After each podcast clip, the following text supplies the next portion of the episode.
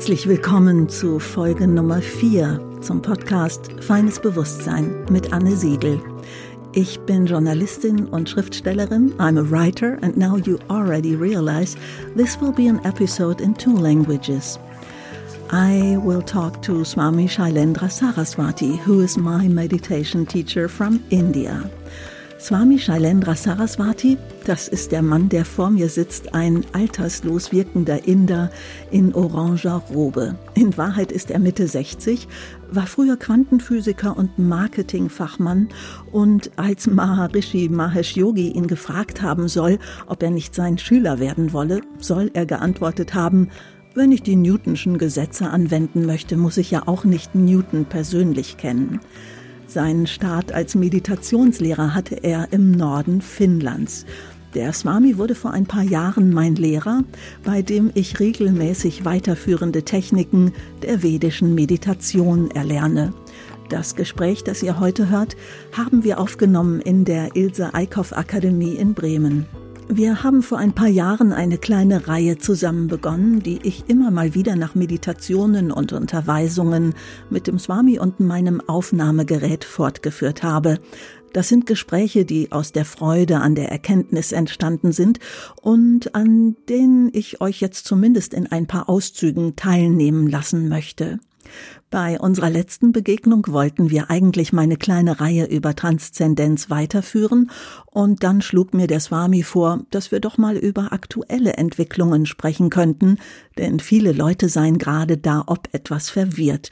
Und so verabredeten wir uns mit dem kollektiven Bewusstsein zu befassen und was das eigentlich mit der Politik eines Volkes macht und ganz bewusst mit Trump. Ja, ihr hört richtig. Also, welcome to diversity, peace and the Dharma and what it has to do with this very selfish guy in the White House.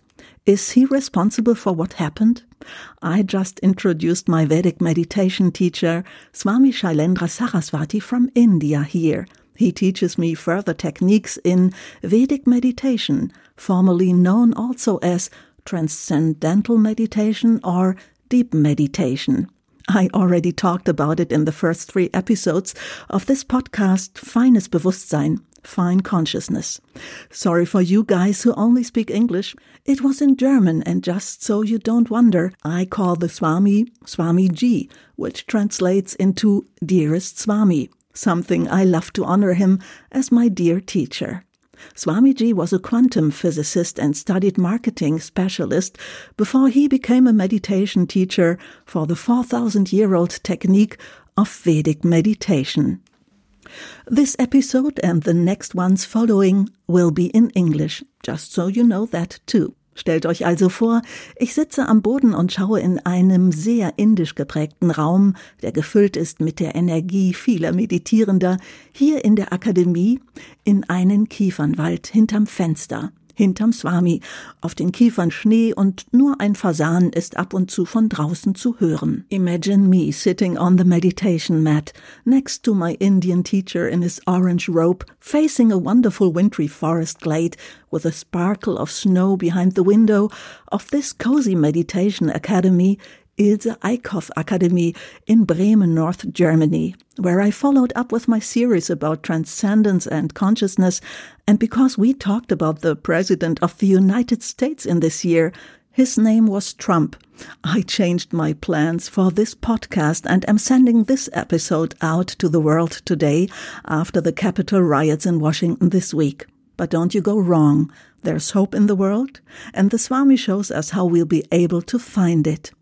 What I didn't know in this very moment when we taped our conversation here, a week later the Swami flew to Washington to teach people there in an important organization in the technique of Vedic meditation. Sorry, if you hear this here for the first time, Swamiji, you know I'm a journalist and writer and so full of curiosity. I couldn't help it and found it out. I love to deepen stories so much. Also, jetzt geht es los. Freut euch auf den ersten Teil meiner Folge Diversity, Peace and Our Dharma and what this has to do with Mr. Trump. Herzlich willkommen und gute Unterhaltung. it makes it so much easier. I always, I'm thinking of what you said once so often. Um, you said like, the mobile phone, it's just the, the people want connection, you know? So Yes. just bring it down to this, you know? Yeah, yeah, yeah. This brings me maybe to the first uh, question, Swamiji. There's so much judging in the world. Uh-huh. You know, like, uh, and we are, I don't know if the world has been as complex as it is now in earlier times, but sometimes I have the feeling that people are afraid of living because they are afraid of stepping into the wrong way, you know? Like, mm-hmm. maybe it's wrong and they better don't live instead of, hey, just try out. You know, if you go wrong, okay, go a step back or so. Yeah, yeah, yeah. How is this from your point of view? Like, When you say judging, judging about oneself or yes, judging about oneself, yeah, uh-huh, because uh-huh. our world is so complex and mm-hmm, mm-hmm. this is interesting. I think new age lifestyle, this is such a big section. I mean, even on the book market, there are so many people and and there are I mean there are a lot of readers or people who want to know how does a good life look like, Look like, uh-huh, from a Vedic uh, perspective, maybe. See, whenever you say judging, it's always question of good versus bad. Yes. Yeah. But always there has to be uh, some criteria on the basis of which you decide good and bad. Yeah. And who gives those criteria? These criteria come from the society, from past experiences of other people. But life is a flow. And anything that happened in the past cannot be a guide for what is happening now. Hmm. Every moment has its own laws. Yeah. Like the concept of dharma in, in Vedic literature. It's not like some people tr- uh, unfortunately translate it as religion. No. But it's the same like in the Dharma at the Buddhists have? The- exactly the Okay, same. okay. No. Dharma is basically uh, like the dharma of a stone is to be hard. The dharma of water is to be liquid. Like that. The basic quality. Yeah. And uh, then, of course, it also includes what uh, what is my quality right now, which will make me do whatever the nature wants me to do. No? But that will be different at different times. When I'm hungry, my dharma is to eat. When I'm tired, my dharma is to sleep. So, dharma is not something which can be defined once and followed for all the time. Hmm. Similarly, dharma is not something which can be same for everyone. For each person, dharma is different. For the same person, from moment to moment, dharma changes. Yeah. The only way to find the right dharma is by diving within oneself. Yeah. In fact, the whole story of Mahabharata, you know, Mahabharata is a very big epic, uh, and uh, many people don't realize that the central idea of Mahabharata is to break this uh, bondage of following the letter of the law rather than the spirit of the law. Oh, wow. Yeah.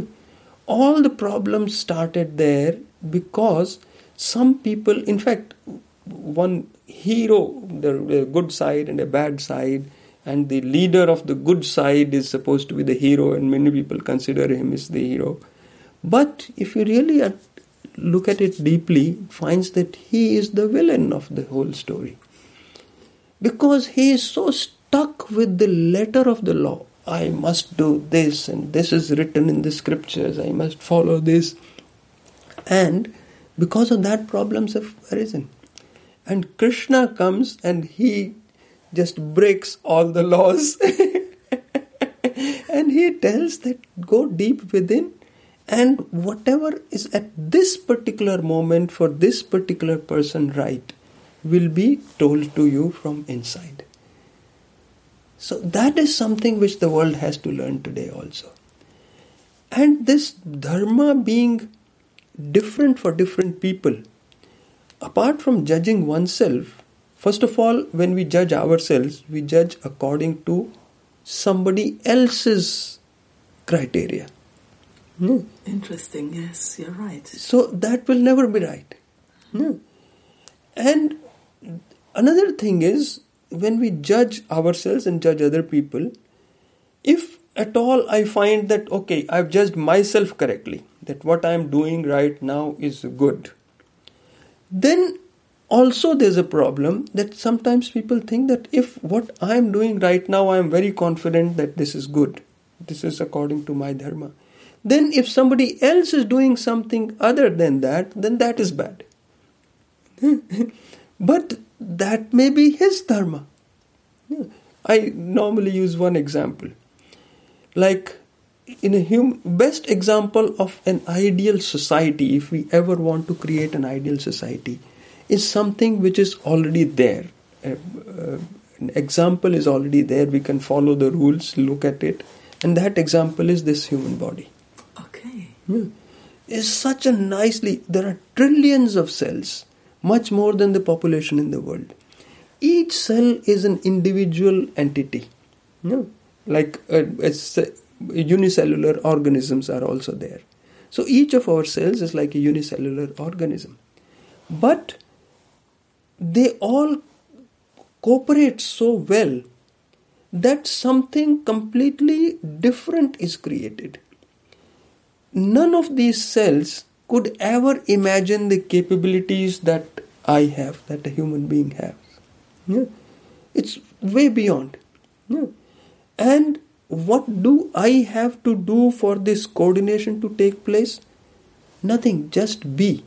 Be myself, yes. Yeah, I, I don't even have to know that there's a pancreas or a liver or this or that. As long as I exist, that means as long as I'm alive, all my cells will function in a completely coordinated manner. This is even more surprising because they are not of similar nature. They are completely different. In fact, if all my cells were of the same type, then I wouldn't be able to do anything. The very fact that I am able to do so many things is because of the differentiation. Because the bone is very hard and the skin is very soft. So, what you mean is like we are made uh, of diversity? Absolutely.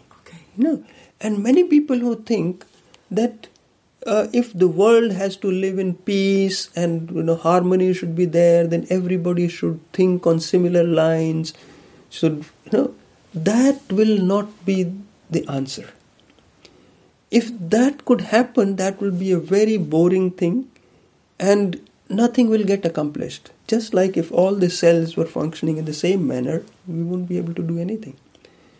Now, then we think if so, if everybody is thinking differently, then how to coordinate? Now, coordination is at a different level from where the differentiation is. Okay. Like in an organization, Mm-hmm. there's a marketing department, there's a production department, and they have completely opposite ideas. Like marketing department would say everybody should have a car according to his own color and his own choice. No. And the production department would say "Eh, all the cars should be exactly the same so that it's cheaper and easier to make. And there is no logic which can ever give a compromise between these two. No. The only possible way is somebody who is at a different level. The managing director decides, and he cannot uh, give a logical answer why I have decided that instead of 100 models or one model, we should have 10 models, let's say. No? He cannot, because that is something which comes from his broader awareness of both the situations, and it's just a feeling that comes. Yeah. So, how is the coordination accomplished in our body? Every cell has its active element on the surface of the cell. Hmm. But what the cell should do, how does it decide? It sends a messenger RNA from the surface of the cell to the center of the cell, where the nucleus is there. And in the nucleus, there is a DNA. And the RNA goes to the DNA, then gets a copy of the uh, instruction, and a messenger RNA comes back to the surface and tells what to do. Okay. Now, each cell is completely different, their requirements are different, their tendencies are different. And if the cell is not looking at other cells or the rest of the body to decide what to do, that means it's completely selfish. Hmm. All it, it does what it itself wants to do and doesn't bother about anything. Hmm. And still, this coordination is taking place. That is because every cell is asking its own DNA, but that DNA is the same in all the cells. Okay. So that is the level at which integration takes place. The rest of the cell is responsible for differentiation. The bone cells have to be hard. And uh, another thing is, you know, uh, some people think, oh, we should be humble and you know we should not be proud of ourselves and things like that that is also a wrong idea like two bone cells when they talk to each other they'll be saying oh hardness is such a good quality and pity those poor skin cells which are so soft which cannot even you know uh, have a uh, fixed structure and all those things so it's it's okay for them because their definition of goodness is hardness. Interesting. That's how they were born. Yeah. yeah. No. And it's good that they be proud of that.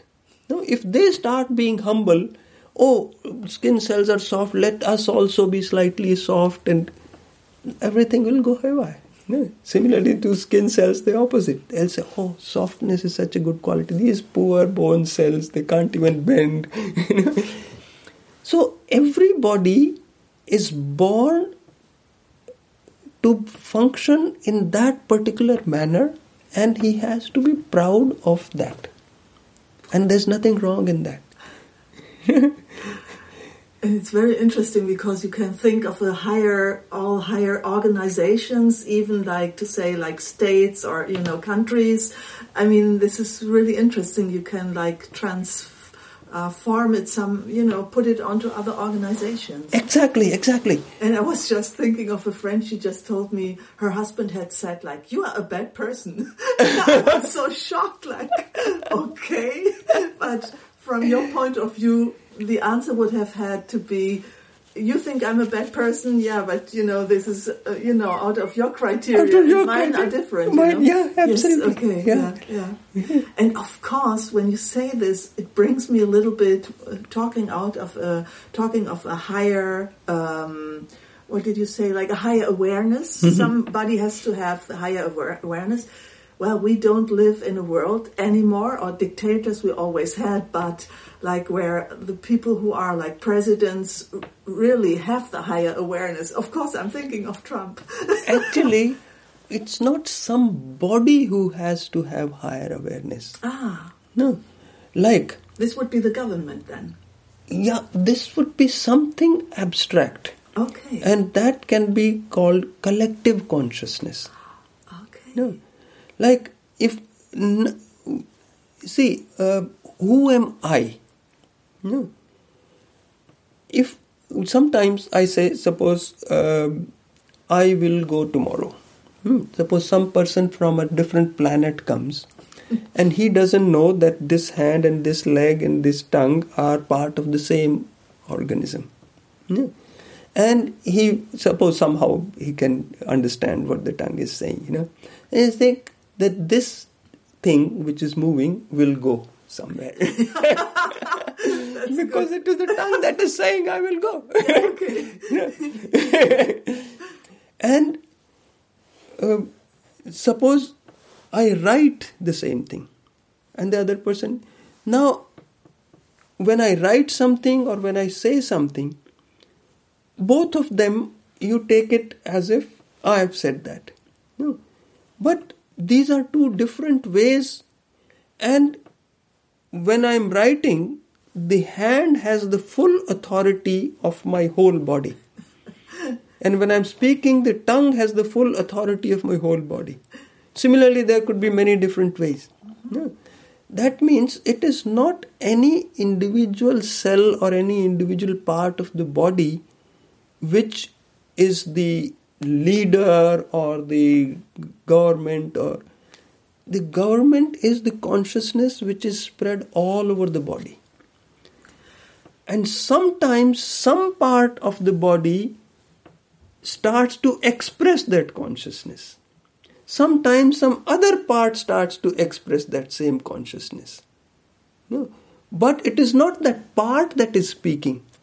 It is that consciousness that is speaking that's so interesting because that brings it down. I mean, talking of Trump, uh, sorry, I hope it's not too political for you. Mm-hmm. Um, I just read a very interesting thing because there is this discussion going on. Is the society a society that created Trump? Mm-hmm. Yeah, and, and there's another one who just wrote, and I, I read it in a Swiss newspaper, and he was writing like, okay, uh, see the excerpts of Facebook, all the hate, uh, uh, like the brainwashing, mm-hmm. and if you bring down Facebook to a person, you would have Trump, mm-hmm. which was really interesting. Like, yeah, yeah, okay, yeah. is there something in our minds, and you know, so the society.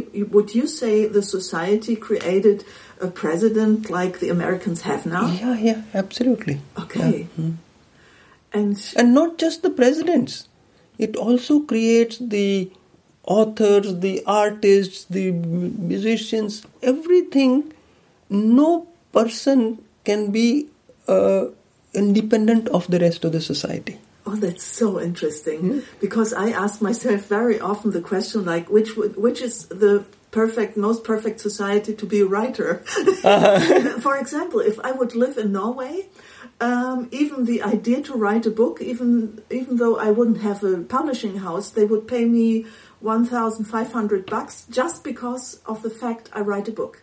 so you know the Norwegian government they push a lot of intercultural yeah, yeah. things. Mm-hmm. So this is very interesting. But I love to live here to be a writer. So yeah, but this is an interesting thought. Like okay, yeah, it, like like my hand has been created by my consciousness. Because my consciousness wanted to have the experience of lifting something or you know, touching something. So that consciousness created the dna which in turn created this this this, this and the hand is got created. My consciousness wanted to have the experience of seeing. So some particular cells were tailor made accordingly so that it is able to see. So we have created various this one same consciousness has created various instruments for it to experience different in different ways different things. Similarly the collective consciousness of the society which is a person. Ah. it's not a body.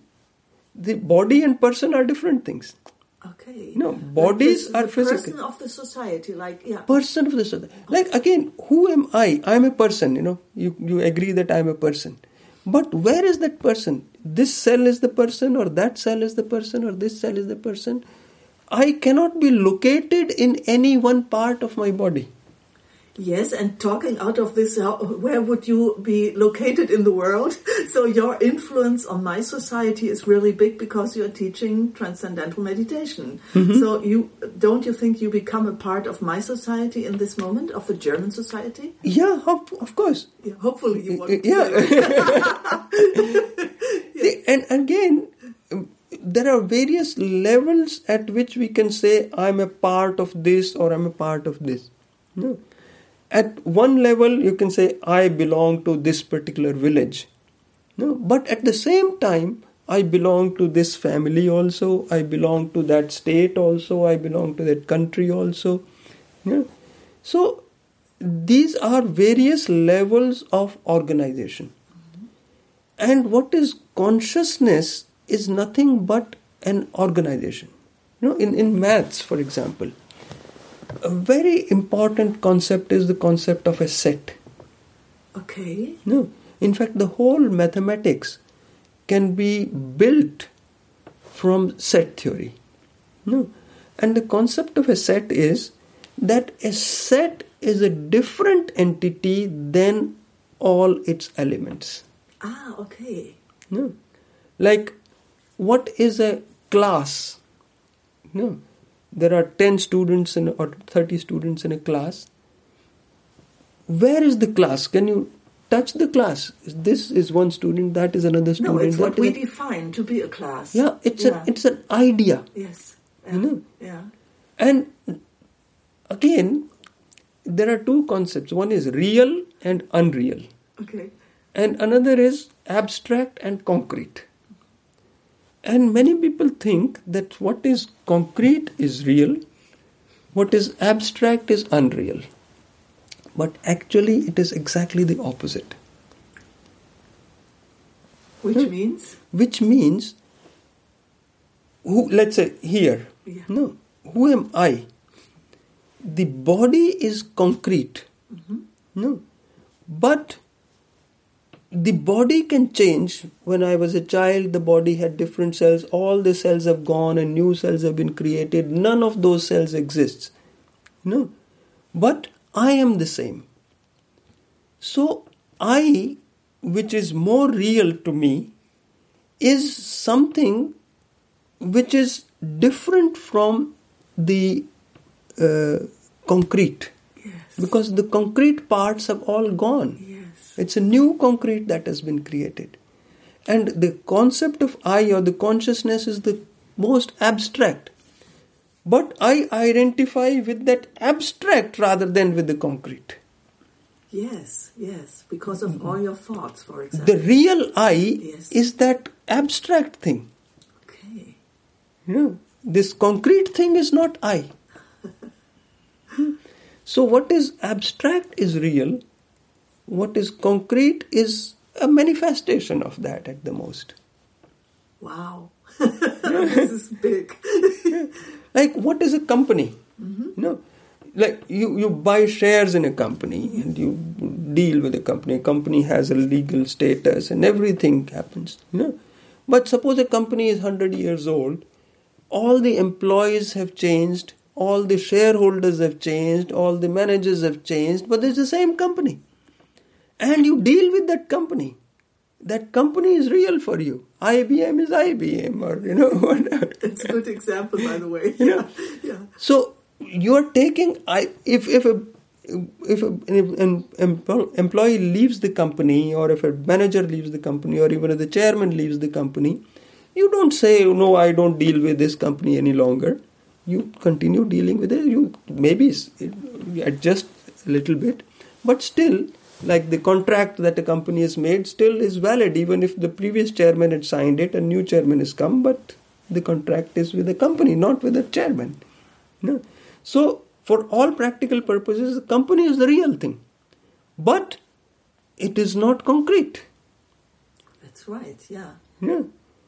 All the concrete things, the buildings, everything can change, but the company still remains.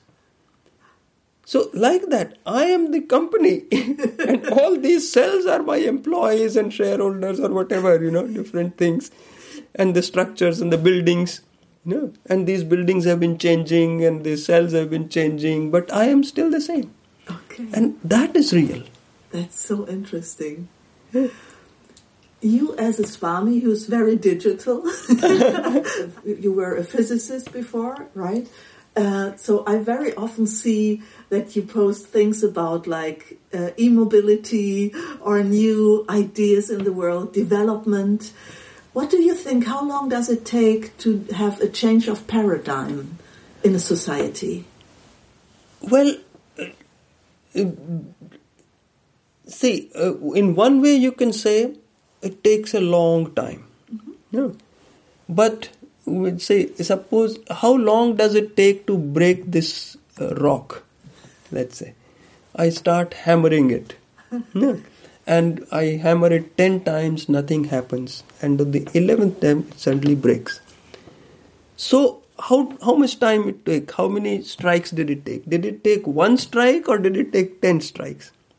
Actually, each of those earlier 10 strikes was also doing something to it because you if if the 11th strike broke it why didn't i right in the beginning give the 11th strike you know Yes. so in something very s- subtle change has been taking place and then suddenly a concrete change takes place That's that. interesting. In German, we say Tropfen auf dem heißen Stein, the last drop on the hot stone. Ah. This is maybe the thing you mean. Exactly, Yes. exactly. Yeah.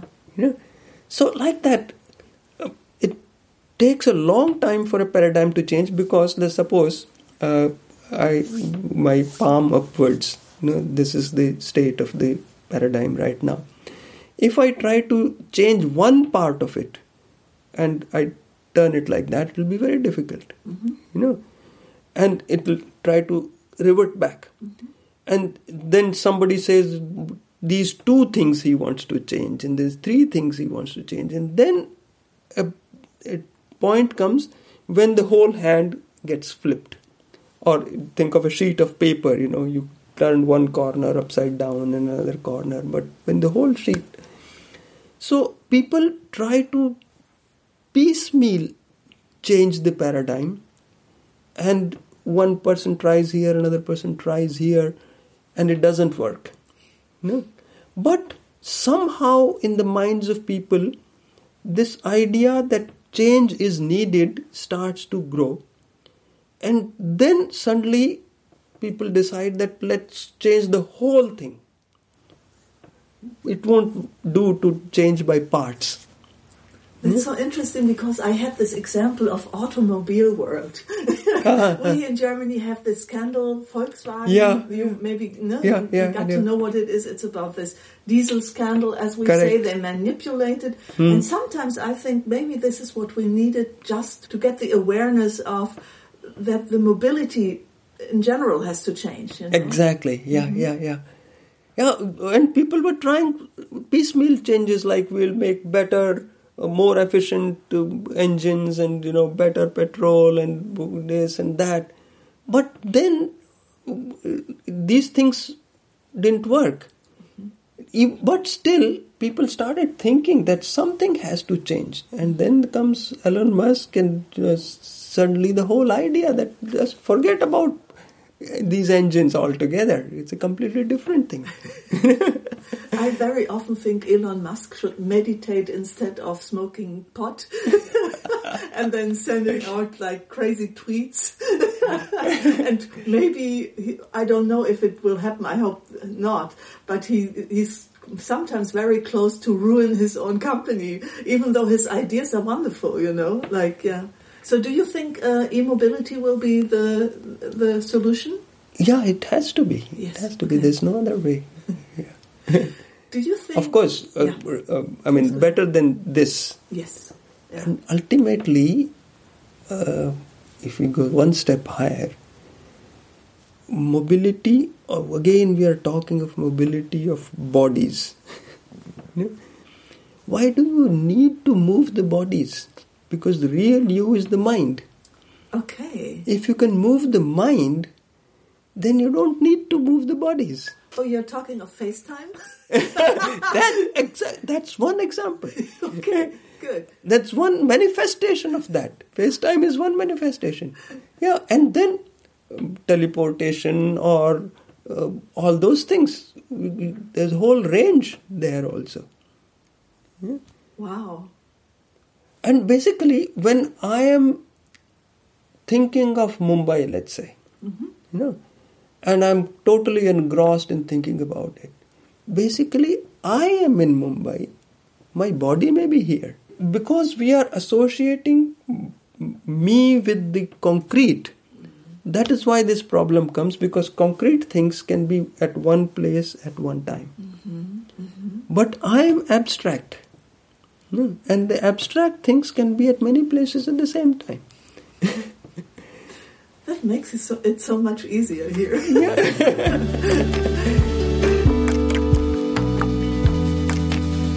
Das war Folge Nummer 4 von Feines Bewusstsein, Fine Consciousness Thank you for listening. This was uh, episode number four of Fine Consciousness. My name is Anne Siegel. I'm a writer. And the next episode uh, will be my second part of the talk I had with Swami Shailendra Saraswati from India. And in this very next episode, we will talk about attention and communication. Thank you for listening. Bye.